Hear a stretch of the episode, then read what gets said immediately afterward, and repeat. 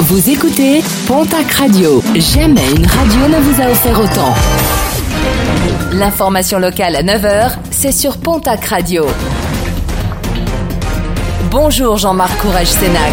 Très bon mardi et merci d'être chaque jour de plus en plus nombreux à nous rejoindre. Direction la case tribunal pour un homme interpellé samedi en fin de journée à Pau lors d'une rixe entre marginaux alcoolisés sur le parking d'un supermarché. Il n'avait pas hésité à sortir un couteau et à blesser à l'avant-bras un homme présent sur place. Une rixe démarrée pour une simple histoire de cigarette.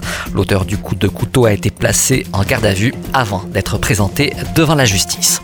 Près de 70 fausses alertes à la bombe ont visé des aéroports français depuis mercredi dernier.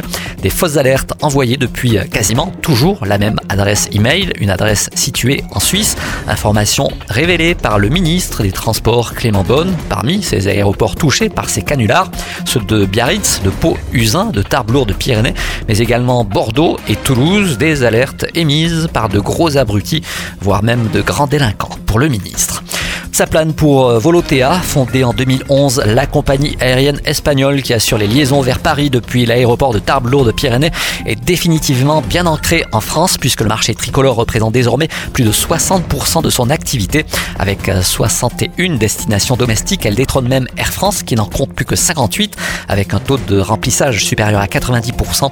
Volotea envisage désormais de multiplier les lignes transversales qui ne passent pas par Paris. La compagnie espère par ailleurs une hausse de sa fréquentation de 23% l'an prochain par rapport à cette année. Du mobilier hôtelier aux enchères demain à Lourdes avant le remplacement de son mobilier de réception, salon, restaurant et boutique. L'hôtel Élyséo de Lourdes met en vente ce mobilier aux enchères publiques ce mercredi.